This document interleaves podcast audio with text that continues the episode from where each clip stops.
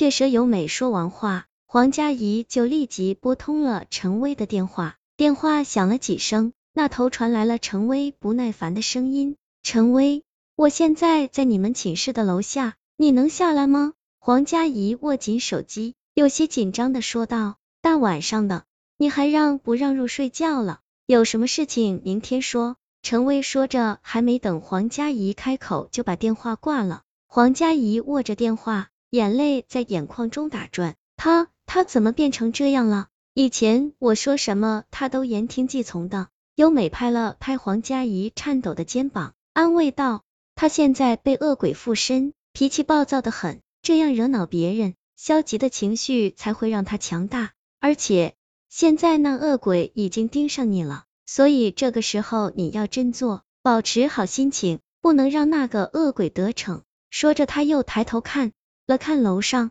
陈威的寝室灯亮了。你看，他这不是要下来了吗？陆明露出一副同情的表情。我早就劝过陈威，那优美不是什么善类，可他，哎。黄佳怡在心里冷哼一声，陆明这个人他很了解，为人大方，也从不在别人背后搬弄是非，所以他今天一定有问题。黄佳怡又开始表演苦情戏，而陆明则在一旁说尤美的坏话。黄佳怡不能顺着他的意思说下去，只好擦着眼泪说道：“哎，我也不怪他，要怪就怪自己没能耐。”陆明的目的没有达到，显然有些着急。黄佳怡见准时机，立刻说：“算了，反正我现在也睡不着，不如你陪我去个地方吧。”黄佳怡带着陆明来到那个荒废的心理咨询室，陆明身体一颤，然后不解的问道：“你带我来这里干什么？这心理咨询室关的时间太久了，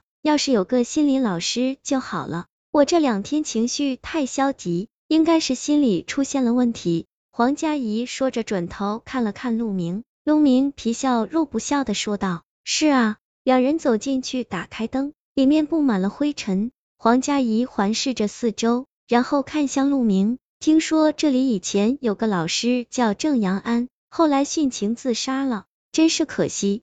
很多同学都为此痛哭了一场。”他转身用手指轻轻的擦拭桌子上的灰尘。陆明愣在原地，黄佳怡瞥了他一眼。继续说，虽然我需要心理医生，但我现在想通了，想要治好这个病，首先就是心态要好。如果整天都想着怎么害人，那么这个病就永远好不了了。你说对吗？陆明听他这么一说，原本僵硬的身体慢慢放松了下来。他冷笑着，缓缓的走到桌子前，然后坐在那张布满灰尘的椅子上，轻轻的敲着桌面。鲜红的血像河水一样从他身上流下，最后染红了黄佳怡面前的地面。陆明脸上的皮肤慢慢撕裂，就像有人拿着刀在他脸上划过一样，所有的皮肉都耷拉在脸上。黄佳怡强忍着想要吐的冲动，说的那么好听，做到的又有几个？说着，他便抬起手，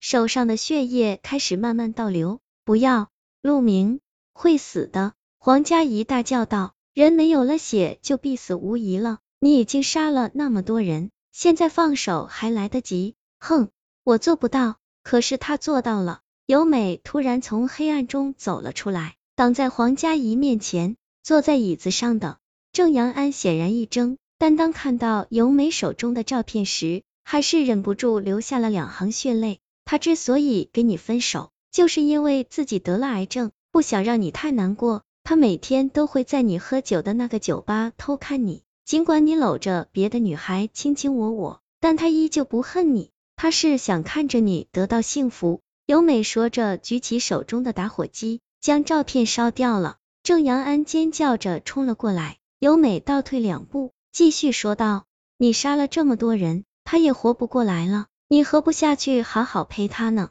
我不甘心，我不甘心！郑阳安尖叫着。嘴唇因为张动太大而撕裂，那就别怪我们了。尤美从口袋里掏出一小瓶酒精，全都倒在了地上的那滩血上。郑阳安显然没有想到他会来这招，地上的血瞬间聚集，朝尤美的脑袋扑去。尤美将手中的打火机扔了过去，一瞬间，聚集在一起的血迅速燃起，尖叫声在火堆里传来，黄佳怡松了一口气。由美转身看着黄佳怡，这件事后我可不敢再说别人的坏话了。这学校里有这么多鬼，指不定就出现了下一个聆听者呢。黄佳怡扑哧一声笑道：“保持好心态是很重要。不过你是怎么想到用火烧的？因为血蛇啊，我猜想他所有的鬼气就在那里。如果血少了，他也就魂飞魄散了吧。”优美得意的笑道。等两人离开不久后。火堆慢慢熄灭，腥臭味在这个不大的房间弥漫开来，而地上那滩被烧得焦黑的血突然冒起了气泡，